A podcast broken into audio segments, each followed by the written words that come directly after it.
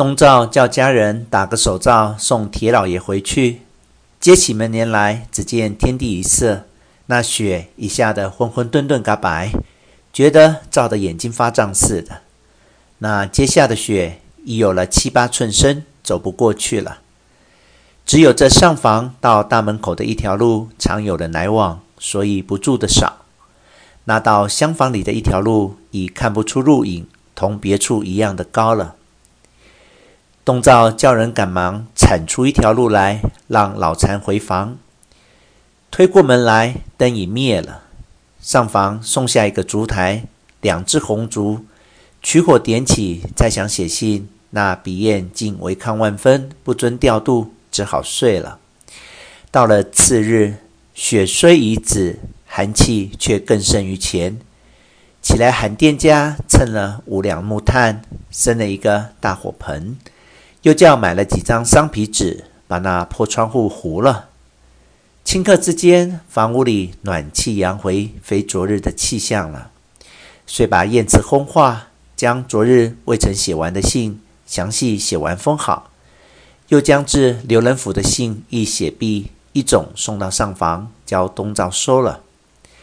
东照一面将至姚云翁的一函加个马封送往驿站。一面将刘仁甫的一函送入枕头箱内，厨房也开了饭来，两人一同吃过，又赴清谈片时，只见家人来报，二老爷同师爷们都到了，住在西边店里呢，洗完脸就过来的。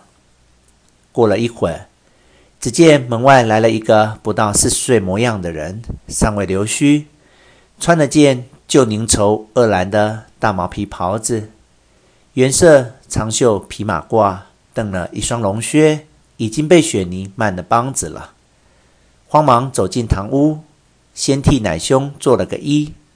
东照就说：“这就是舍弟，号子平。”回过脸来说：“这是铁卜禅先生。”申子平走近一步，做了个揖，说：“久仰得很。”东照便问：“吃过饭了没有？”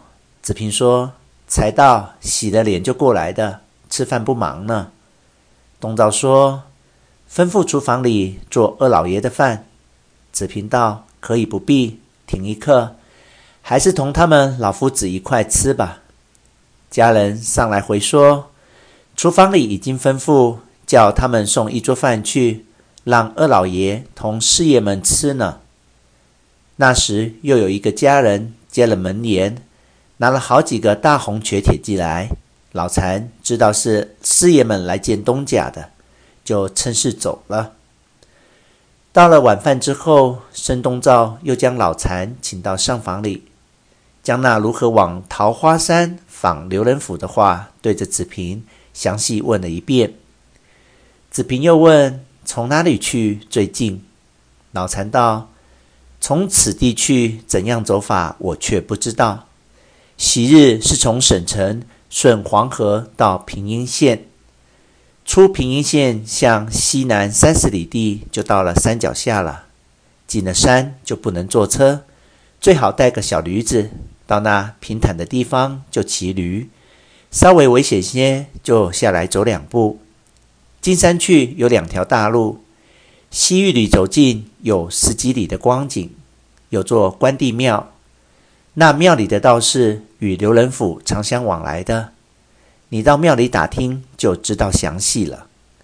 那山里关帝庙有两处，极东一个，极西一个。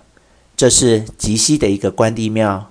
孙子平问得明白，遂各自归房安歇去了。